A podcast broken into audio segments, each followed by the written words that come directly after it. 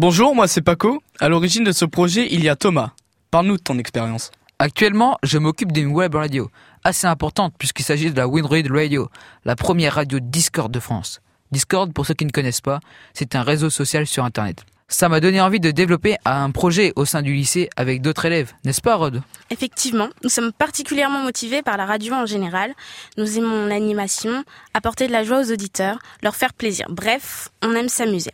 Aloua, où en est-on de ce projet radio alors pour l'instant, cette web radio est en préparation et d'ici la fin du mois, nous espérons pouvoir mettre en ligne le premier podcast sur le site internet du lycée.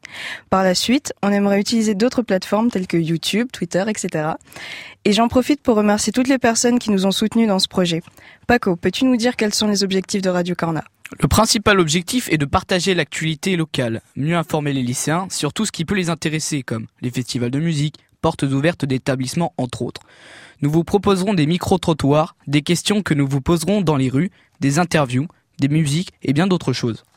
Vous pouvez toujours nous rejoindre, vous les lycéens de Corna, en vous adressant à Madame Borderon, professeure documentaliste au CDI, le centre de documentation du lycée. Et spéciale dédicace à notre infographiste Stormfall pour le logo de la radio. Merci, de nous avoir écoutés. Et à bientôt sur Radio Corna.